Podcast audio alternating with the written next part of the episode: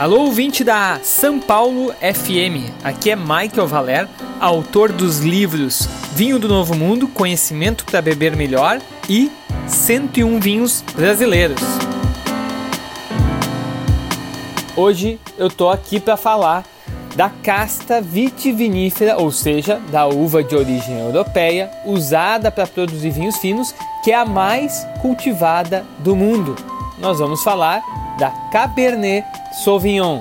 Estima-se que no mundo existam mais de 290 mil hectares de vinhedos cultivados com a Cabernet. E os principais países produtores são França, Chile e Estados Unidos. Acredita-se que a Cabernet Sauvignon é um cruzamento natural das uvas Cabernet Franc com Sauvignon Blanc e que tenha surgido em Bordeaux, na França, no século 17. Aliás, é de Bordeaux que saem os mais tradicionais e renomados vinhos produzidos a partir da Cabernet Sauvignon. Uma informação interessante sobre Bordeaux que pode ajudar muitos de vocês no momento da compra do vinho é que essa região francesa é cortada pelos rios Garonne e Dordogne.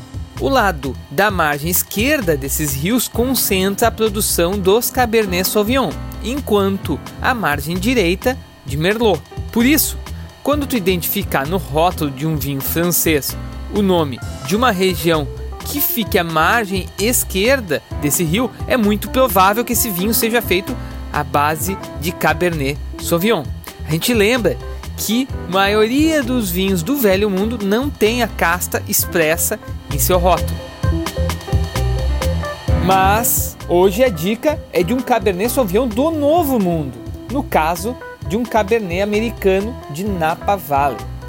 Só para lembrar, foi um Cabernet de Napa Valley que venceu na categoria de tintos o célebre julgamento de Paris de 1976.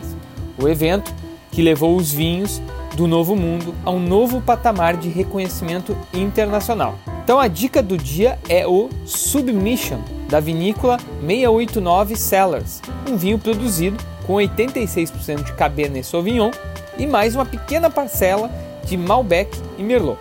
O Submission tem 10 meses de envelhecimento em carvalho francês, 14,5% de álcool e é importado pelo Brasil pela VM Vinhos.